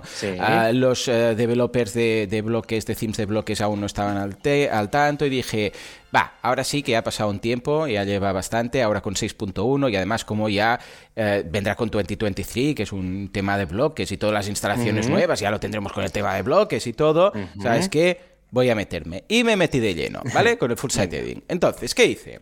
Instalé la versión, el, plugin este beta de WordPress Beta para, para, que se pudiera actualizar a 6.1 y dije, vamos a, probar con WordPress Radio. Eh, porque, bueno, primero que, bueno, no pasaría nada, no nos jugamos aquí dinero y por otro lado que tengo copias de seguridad, entonces, bueno, restauras la copia del día anterior y ya está, ¿vale? Entonces, lo primero que hice fue actualizar, le dije, no, no, mm, Bleeding Edge eh, Nightly Sessions on the Weather Like, o sea, lo último de lo último, y actualicé. Me dijo, esto... si sabes... ¿eh? Sí, sí, sí, si sabes lo que te haces. Y dije, que sí, que sí, que tengo copia, malas tiro para atrás, ¿vale? Vale, vale, ¿seguro? ¿Estás seguro? Que sí, que sí, vale. Entonces, lo instalé y, bueno, actualicé y además activé 2023 porque teníamos uno que no era. Entonces, como no es una instalación nueva, por defecto no se activa. Vale, a ver, esto que voy a comentar aquí no es, bueno, es una beta, sí, ahora sí, ya es una beta 2, creo que es la beta 2 ¿no? Lo que ahora. O, sea que no es ni release candidate ni nada. Y a veces hay cositas que se enganchan, ¿vale? A ver, a nivel de valoración general, podemos decir que la usabilidad como tal es un poco discutible. O sea, no es la mejor usabilidad que he visto en cuanto a eh, editores visuales. ¿vale? No, es el mejor. ¿vale? Eh, necesitas un ratito, ¿vale? Mm, y estar ahí probando y pillarle el concepto y dices, ah, vale, esto va así, ah, si clico aquí se despliega, vale, ya lo voy pillando, ¿vale? No es intuitivo en el sentido que lo ves y ya lo entiendes, sino que tienes que clicar varias veces hasta que, ah, vale, ya sé cómo va, ¿vale? Pero a cambio tienes mucha flexibilidad. O sea, puedes hacer muchas cosas. No todo, como, claro, no vamos a poder tener todas las opciones porque son infinitas. O sea, cada comando de C, o sea, cada línea de CSS debería ser un, un, menú desplegable. Entonces, claro, mm, no. Pero, pero dentro de lo que cabe, te da mucha flexibilidad. Me ha sorprendido en cuanto a bueno, no la usabilidad, pero sí el resultado de lo que se puede hacer. Otra cosa que despista un poco es que hay muchas formas de hacer o de editar lo mismo. O sea, si tú, por ejemplo, quieres editar, yo qué sé, pues el, menú de navegación superior, ¿no? El menú de arriba a la derecha, quiénes somos, contacto, no sé qué, ¿vale? Esto lo puedes hacer desde 50 sitios distintos. Es un poco raro, porque tanto si estás editando una plantilla, como si estás editando una parte de plantilla, como si estás escribiendo en el editor de posts y metes ahí porque se te se te ocurre meter dentro de un post, se te ocurre meter el bloque navegación y ahí vas y lo editas, ¿vale? Eh, todo es lo mismo. Estás editando el menú de navegación. Este es donde estés, ¿vale? Y por otra parte, es raro, raro, raro, raro, raro, raro eh, no tener ni menús, porque no tienes los menús. O sea, en apariencia menús no está ni widgets, tantos widgets, tantos tiempos con los widgets. O sea, en apariencia solo tenemos el editor. Bueno, temas y editor, ¿vale? O sea, ni el personalizador. Tanto personalizador, tanto tan importante, migremos todo al personalizador, personalizador, personalizador. Y ahora no está. ¿Vale? dices, madre. Bueno, vale. Entonces, dicho esto, ya os digo, ¿eh? Usabilidad discutible, muy flexible, muchas formas de hacer lo mismo y muy raro se echa de menos el personalizador, entre otras cosas, yo que sé, lo del custom CSS, que dices, ¿y ahora dónde lo pongo? ¿Vale? Funcionamiento. Primero de todo, entras en editor, que es la, única opción que nos queda dentro de apariencia, aparte de temas, ¿eh? que están ahí, entras en editor, que te pone ahí beta, ¿vale? Entonces, tienes... Ah, lo primero es que tienes, está escondido, pero tienes tres niveles. Tienes el nivel site, tienes el nivel templates y tienes el nivel template parts, que supongo que aquí la traducción será sitio, ah, plantillas y partes de plantilla. ¿vale? Pero para ver esto tienes que pulsar en el icono que está a, la izquierda arriba, porque si no, no lo ves, te mete directamente en Site y ahí es, aquí lo tienes, Site, ¿vale? Pero dices, pero, pero ¿qué estoy editando? O sea, estás un poco perdido, porque la columna que va a la izquierda, eh, los que siguen Google Materials, se acordarán que normalmente pues arriba a la izquierda hay un icono para desplegar un menú, pues tienes que pulsar el logo de, de WordPress o de tu site, entonces se desplegará y verás tres niveles, Site, Templates y Template Parts, ¿vale? Entonces, Site no deja de ser la template home. Pero lo que pasa es que es como un acceso directo. En realidad solo hay dos cosas, templates y template parts. Pero si vas por defecto, te mete en site, es como los menús de WordPress que cuando clicas en un menú te deja en el primer elemento del submenú, ¿vale? O sea, no, hay nada especial. Cuando vas a, uh general o settings, settings te mete directamente en la primera opción del submenú settings, ¿vale? Pues aquí es un poco lo mismo. En realidad es como si fueras a templates y te metieras en home, editando lo que es la página home, ¿vale? Bueno, y luego ahí tenemos lo que es el selector de estilos, ¿vale? Que es muy chulo. La verdad es que el selector de estilos, que es lo que decíamos, 2023 viene, bueno, vendrá con 30 y pico o 20 y pico, no sé cuántos. Creo que al final haría la gracia del 23, ¿no? Creo que dijimos. En principio vendrán 10. Y luego añadir, ¿no? No lo sé, porque luego estuve escuchando. Los, 23. Estuve escuchando y no tenía muy claro cuál va a ser la estrategia. Bueno, siempre pueden añadir Eh, el caso es que en el cuando pulsamos, a ver, ¿eh? porque esto se mezcla un poco lo que es ah, el, editor con el full site editing, ¿vale? Entonces, a mano derecha, donde tenemos habitualmente las opciones de los bloques, seleccionas un bloque, párrafo, y a la derecha tenemos ahí pues las opciones de párrafo, ¿no? Pues arriba nos aparece la ruedecita típica de, ah, de configuración, pero luego también ahora tenemos una redondita, media, mitad blanca, mitad negra, que es site, ¿vale? El típico icono de contraseña contraste, se parece mucho. Entonces le, da, ay, perdón, estilos. Pulsas ahí en estilos y te aparecen cuatro cosas, ¿vale?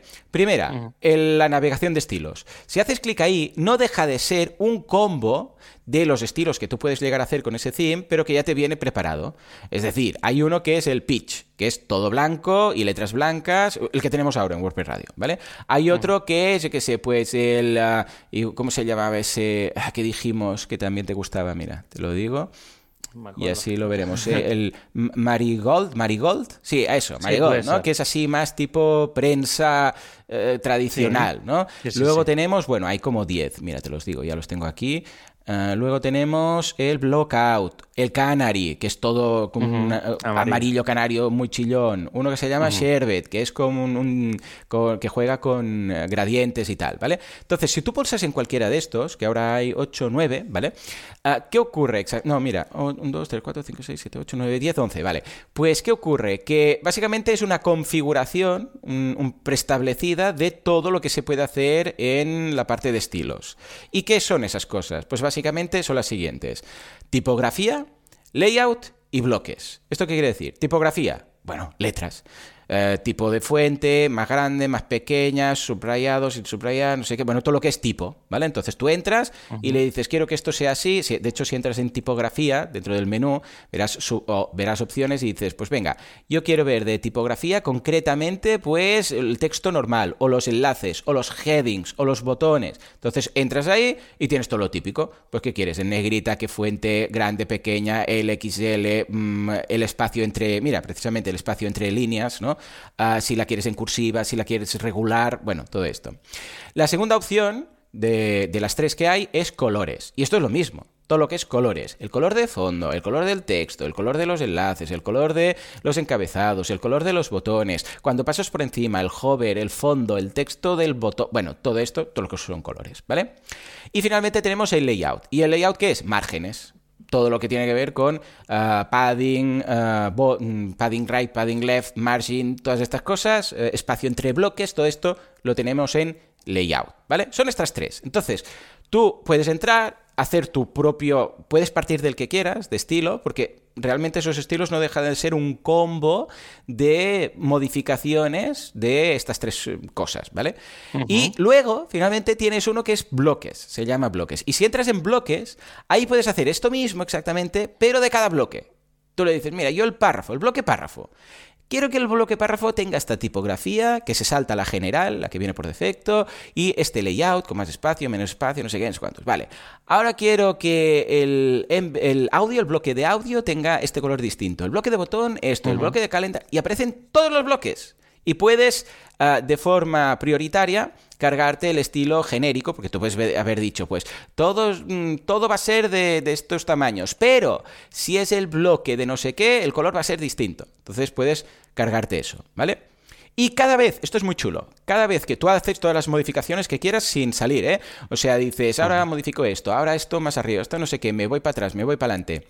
Igual que el personalizador, cuando se ha acabado, le das a guardar y te dice todo lo que has tocado. Te dice, ojo, que si guardas, habrás cambiado. Exacto. Esta parte de plantilla, esta plantilla, este custom style, este no sé qué, no sé qué. Le dices que sí y chachán, ya lo tienes. ¿Vale? Esto es lo que os digo, la parte de estilos. Vale.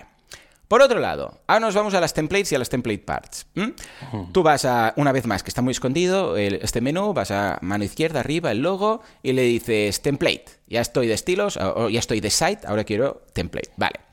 Y eliges, hay un listado de templates que no te aparece, porque si vas a site directamente te, carga la primera, la de home, pero si vas aquí a templates te aparecen todas las, bueno, yo digo nuestras amigas templates, que son las template files, es decir, page, single, home, search, archive, blog, todas esas de page.php, single.php, home.php, que realmente los themes no necesitan. Es decir, solo con un index.php un theme ya funciona. Lo que pasa es que dices, hombre, quiero que eh, el archive se vea distinto, quiero que la página de búsqueda se vea distinto, y el creador del theme crea las plantillas, o sea, crea el archivo y automáticamente WordPress ya sabemos que cuando detecta pues un archive.php lo carga antes que un index.php y muestra eh, ese archivo de plantilla. Pero si haces una plantilla de una categoría en concreto, esa tiene prioridad. Ya sabemos cómo funciona el sistema de jerarquías de WordPress, ¿vale?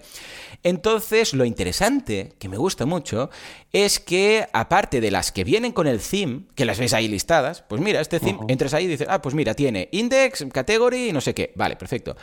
Puedes arriba a la derecha añadir más. Le das a nueva y automáticamente puedes añadir más template files. Te dice, ¿quieres crear la de category? Pues, porque este theme no tiene? Pues la creas.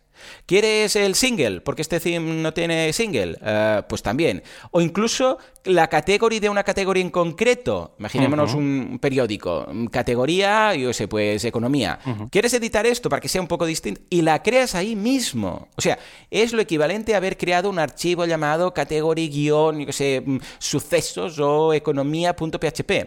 Y esto es muy interesante porque estás creando el theme. O sea, estás creando un theme, estás modificando un theme y creando el tuyo propio a, base de uno, ¿vale?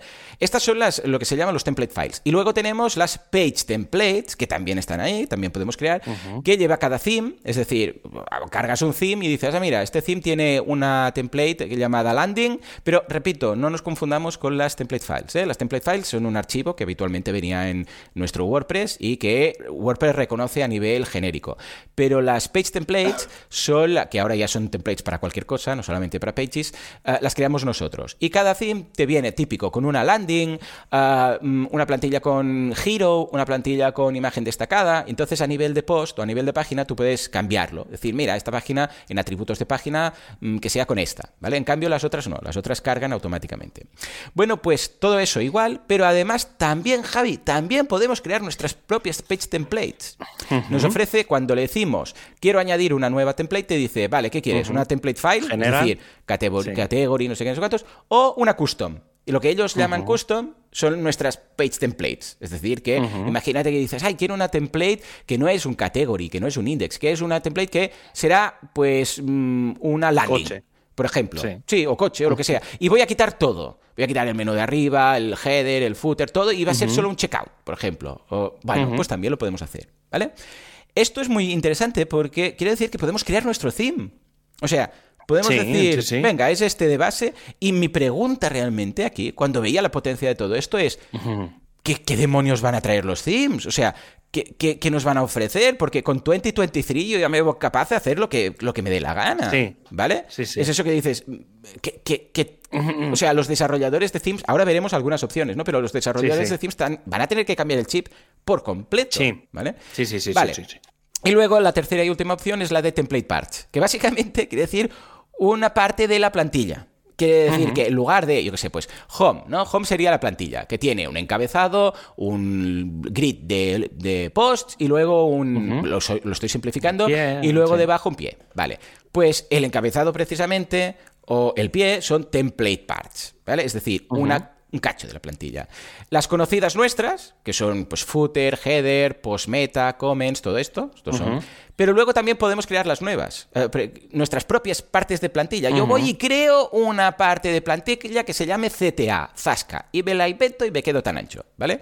Es un poco el modelo de los bloques reutilizables. Sí, ahí, ahí, ahí llegaré, ya verás, ya. Entonces, eh, tenemos la, una que se le puede llamar header, una que se le puede llamar footer, eh, o sea, te dice qué parte de plantilla quieres crear, header, footer o general.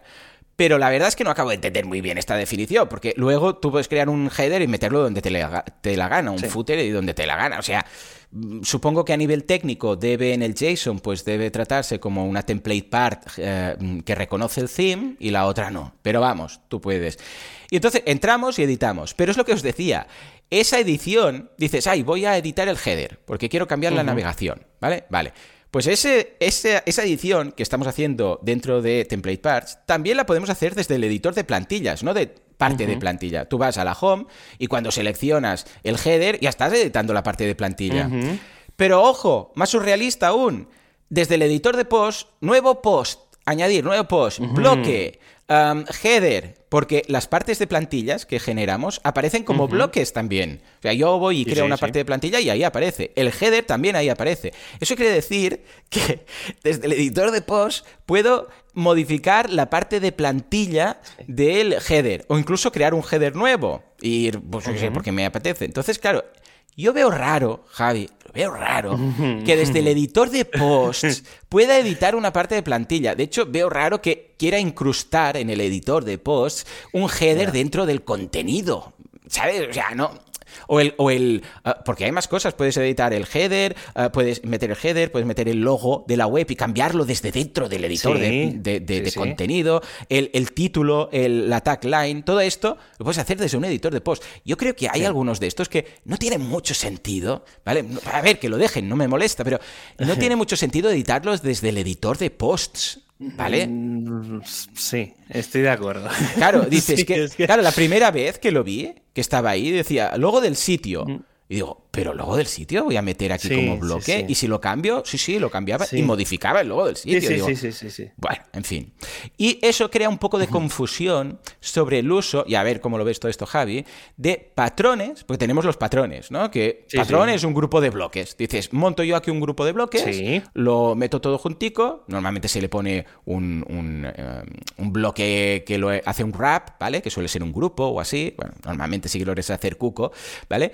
Ah, y esto lo guardas como patrón y es un patrón que luego puedes llamar en cualquier sitio. Me estás escribiendo, ah, patrón CTA, pum, lo tienes preparado, lo colocas y ya está.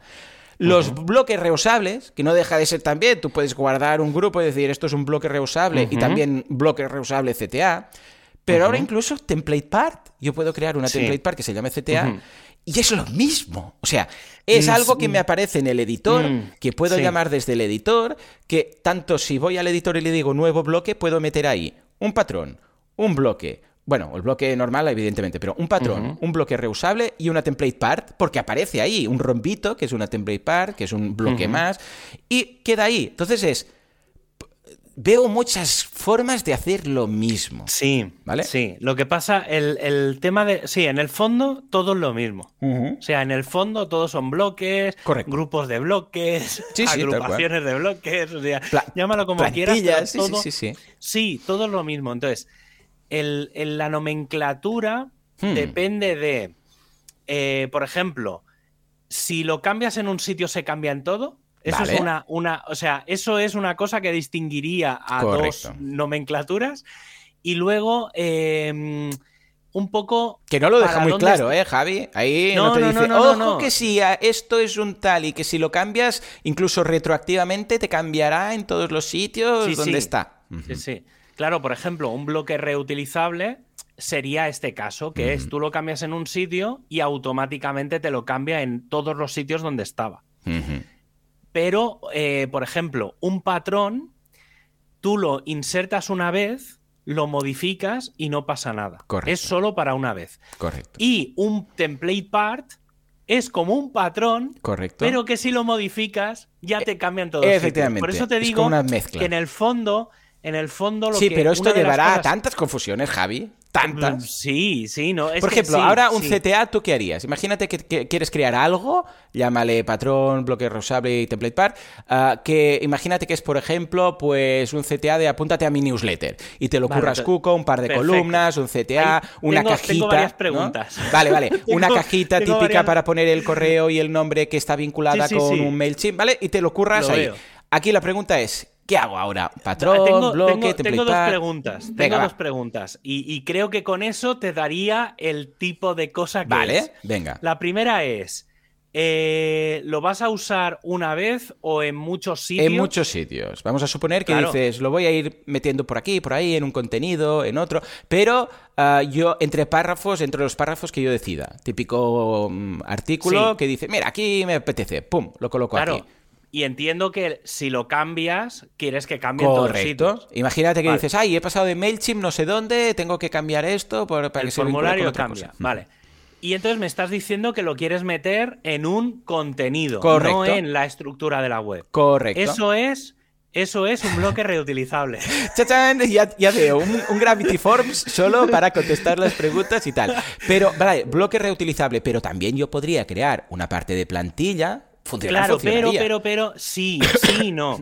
Porque la parte de plantilla está pensada no para meter dentro de un Correcto, contenido. pero Estaría sirve. pensada, por ejemplo, pa... sí, sí, Ah. por servir sirve. Claro, pero claro. eso está pensado más, o sea, también es desde dónde se tiene que crear. Es decir, una cosa es los contenidos editoriales Ajá. y otra cosa es los contenidos estructurales. Correcto.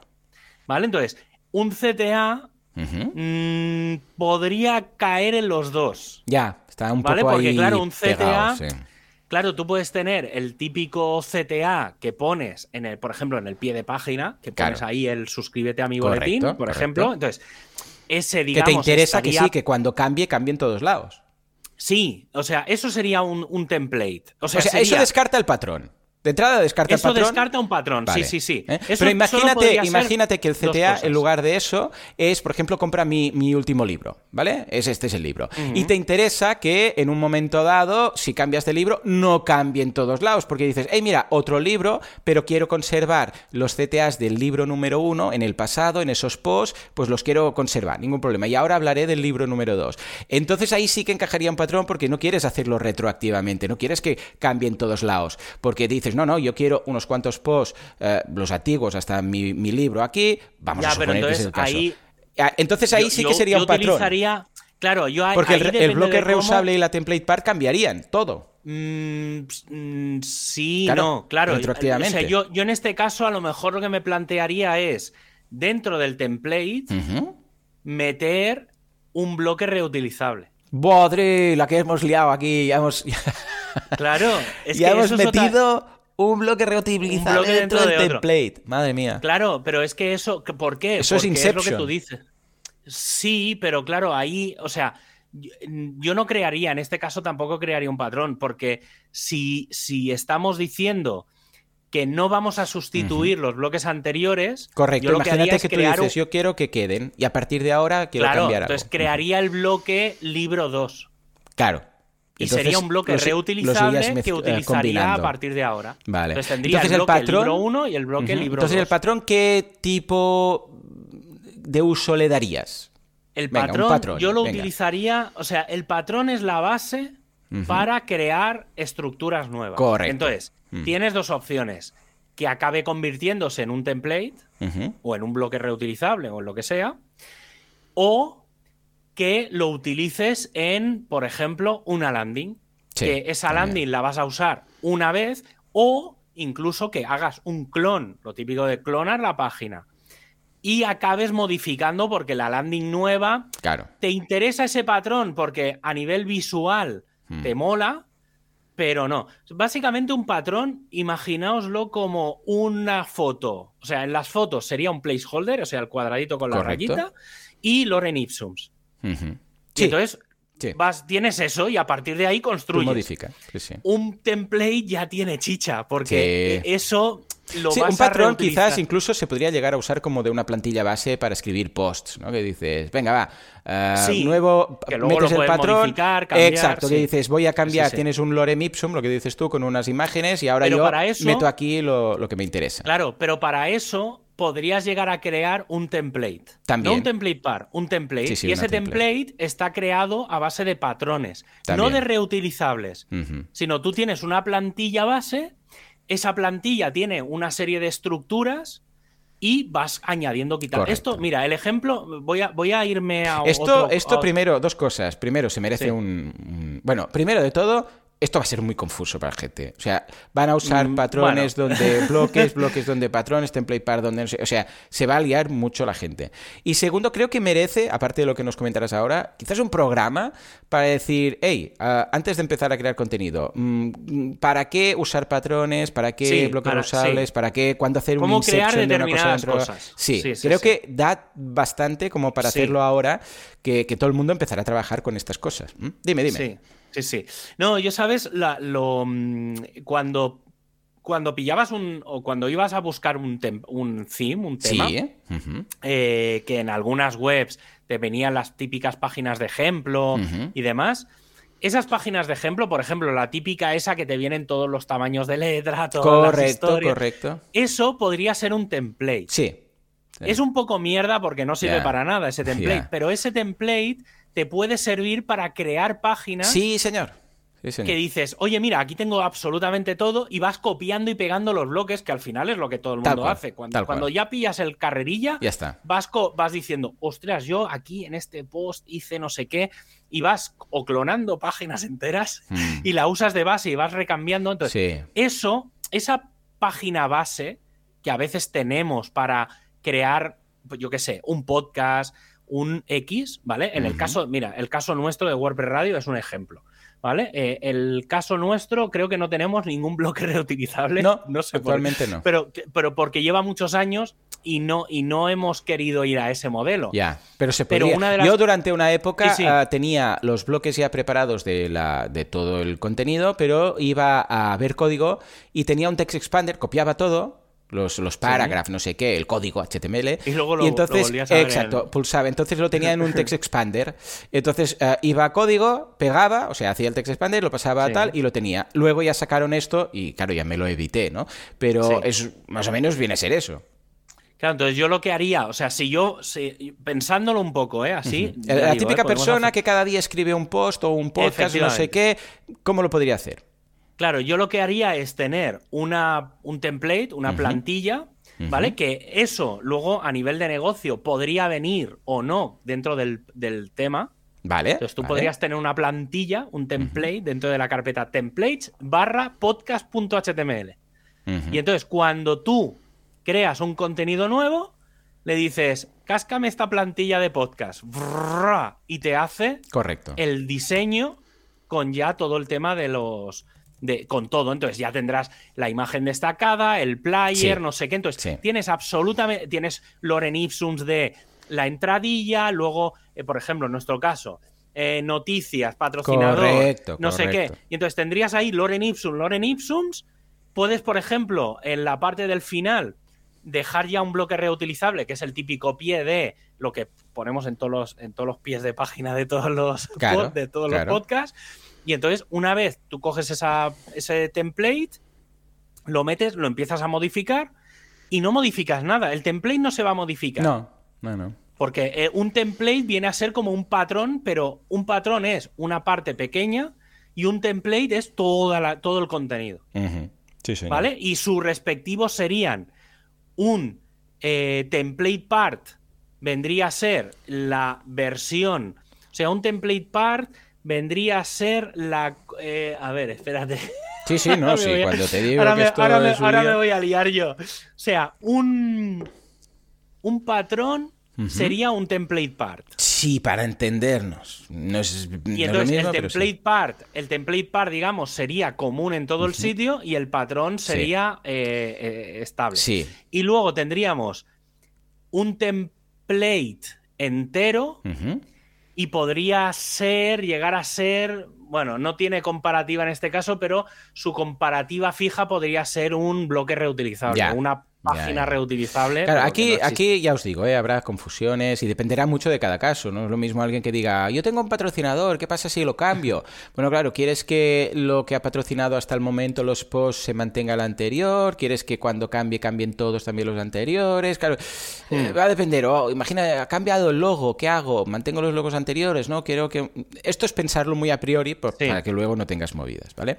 Hmm. En todo caso, dedicaremos un programa a esto porque es un poco confuso y haremos algún gráfico para Y luego, claro, preguntas que me surgen es, por Venga. ejemplo, tú acabas y lo dejas todo bonito, dices, va, parto de Pitch Black, ¿vale? Eh, Bueno, Sí. de Pitch, ¿no? Que es este que tenemos ahora. Pero, ay, esto lo quiero justificar, vale, ningún problema, lo haces. Los títulos son demasiado grandes, los quiero la letra un peque, un pelín más tal, vale, lo modificas. Un poco haces el más de... el theme boluda. Correcto, y, y de Pitch pasas a Pitch eh, boluda o a Pitch, eh, pitch Black, le vamos a llamar como la peli, ¿vale?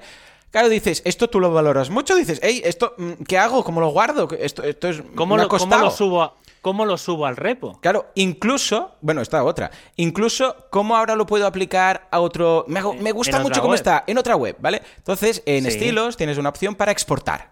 Entonces tú Sí. vas a estilos, eh, en ese, mm, ese icono que os decía de, de contraste, y Sí. verás que al final dice descargar. Descargar el Sí. estilo. Entonces Sí. te lo descargas y magia, magia, se descarga un theme.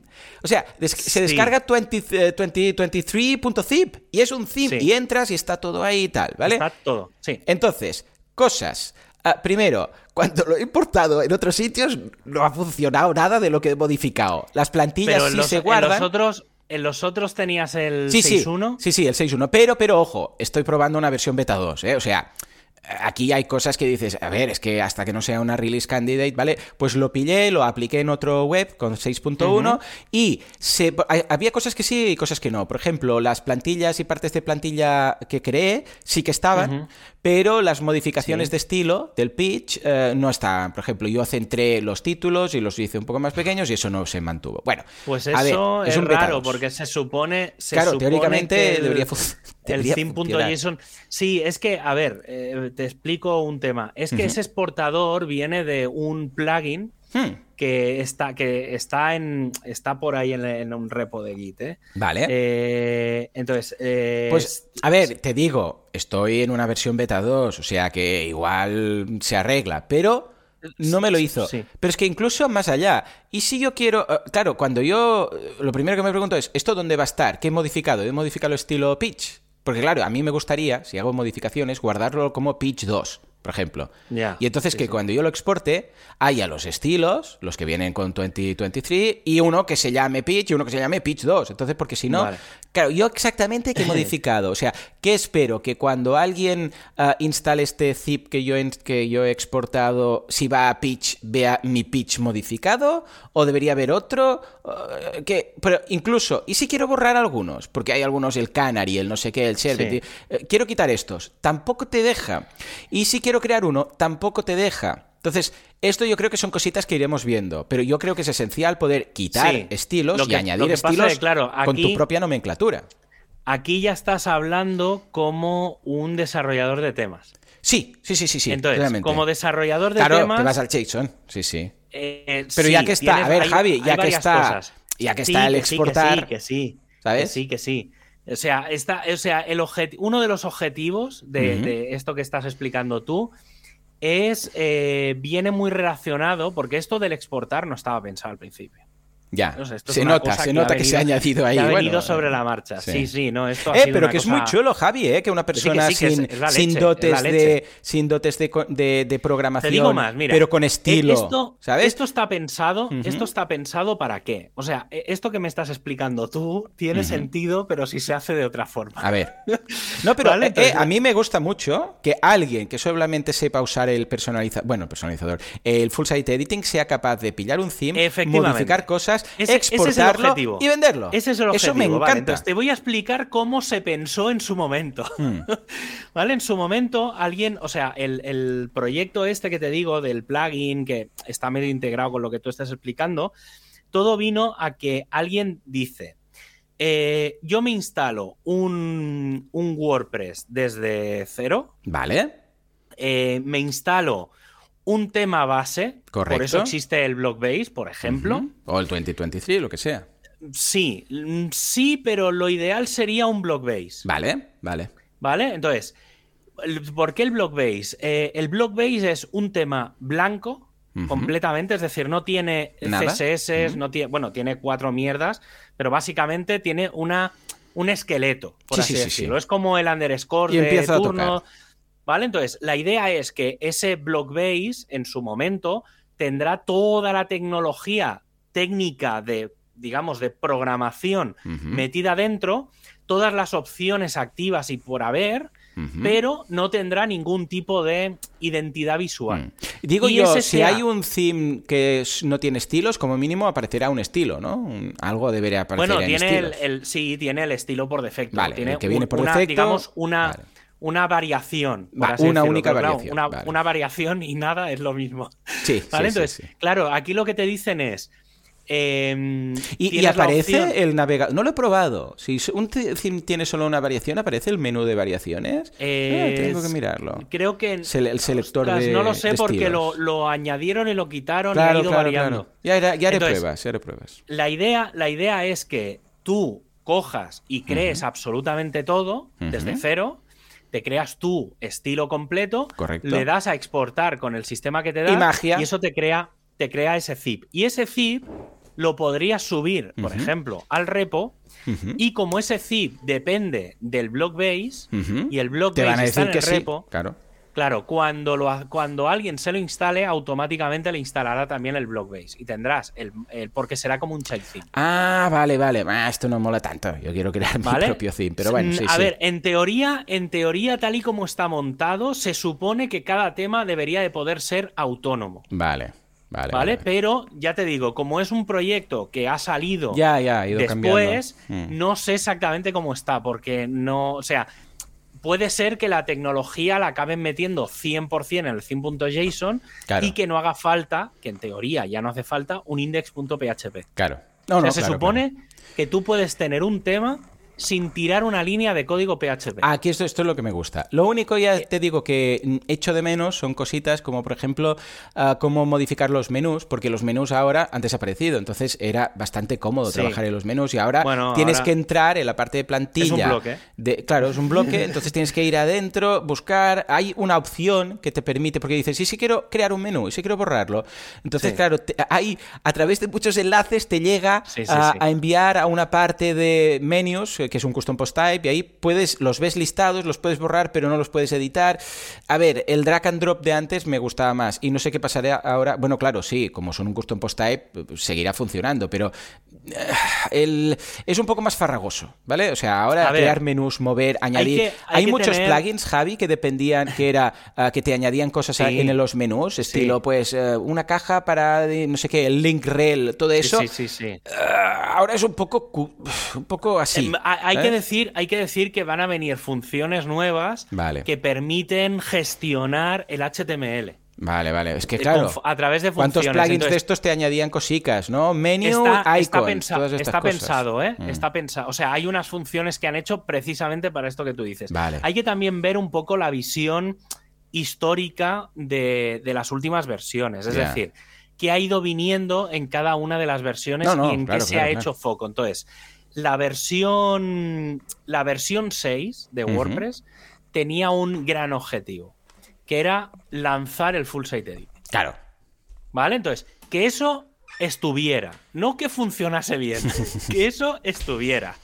Entonces, la 5.9, por ejemplo, el foco fue cerrar absolutamente todo el tema bloques del editor Claro. Y preparar el full site editing. Pero se quedaron aquellos dos bloques, que es, bueno, el, todo el tema de los menús, o sea, de la navegación, del navigation y de los widgets, que eso ha sido se- me- versiones y versiones y versiones. Entonces, la parte de los widgets está pensada para que ya sean bloques y que Sí, los sí, widgets sí, no se utilicen. Correcto. O sea, los clarísimo. widgets es algo obsoleto. Mm. Lo mismo que los Los shortcodes se Sí. supone que es algo obsoleto, Sí, sí, pero está ahí porque es retrocompatible. Lo mismo que los widgets son retrocompatibles. Correcto. Lo mismo que los menús antiguos Correcto. los podrás convertir a bloques para Ya que está. siga siendo retrocompatible. Entonces, la versión 6, el foco fue cerrar todo el tema de bloques y ahora empezar a hacer refactoring y lanzar el full site editing. La versión 6.1, la idea era tener todos los componentes del full site editing Correcto. funcionando, aunque funcionen mal.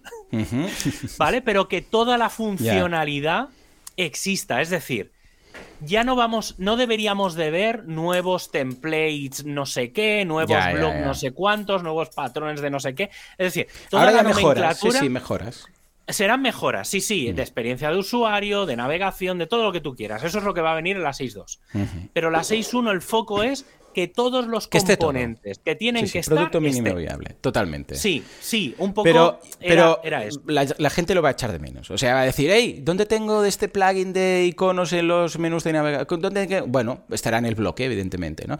Y algo que también he echado mucho de menos, porque claro, y con esto acabo que voy sal- salgo disparado al podólogo, que si no me mata. tengo dentro de seis minutos, por suerte vive cerca. Pues ah, que he echado de menos, porque claro, por mucha flexibilidad que te dé el sistema, hay cosas que no están. Dices, ay, no, yo quiero cambiar esto. Ah, no está. ¿Qué hacía antes? Me iba a mi custom CSS y ahí metía algo. Sí. Ahora no está eso. Entonces, claro, hay un punto en el cual yo entiendo que si ya llegas a ese nivel, pues escucha, mm, edita style.css y eres un creador de... Pero es una pena que no haya esa opción de un un extra que sea un custom CSS que se añada al final de todo del theme, ¿no? Porque dice, hombre, ya lo tendría todo, porque ahora ya puedo exportar ese theme y este theme es mi theme base para cosas y lo voy subiendo. Pero claro, eso ya es mi, mi, uso, ¿no? El que yo le doy particular, un caso concreto que me gustaría. Pero, eh, para ser un 6.1, que es echemos todo y luego ya lo perfeccionaremos. Sí, sí, no, no, está muy bien. Javi, muy bien. Mm, me ha sorprendido. Falta pulir, no, no, pero... Es, muy buena, o sea... Y, Yo cuando exporté y vi el zip, dije... Sí, oh". sí, sí, eso es una... Yo me esperaba un JSON es muy para luego importar, ¿eh? Sí, sí, Además es lo que tú dices, que coges ese zip, lo subes como un tema nuevo a otro lado... Mejor o peor, pero eso chuta. O sea que, que me gustó mucho el paso está, y ya te digo, ¿eh? no hemos comentado todavía todo lo que hay de fondo, que vienen muchas cosas de fondo muy interesantes. Yo, yo me he preparado para que, ah, también un poco hablando de cosas, el, programa, si no me equivoco, ¿eh? el programa que haremos antes del día 1 de noviembre, ¿vale? Eh, lo he llamado, no lo he preparado todavía nada, ¿eh? pero lo he llamado eh, cómo actualizar a WordPress 6.1. Vale, sin romper nada. Vale, va, me gusta. Eh, sí, un poco teniendo en cuenta, pues eso, todo el tema de los temas, cosas que hay por de, fondo.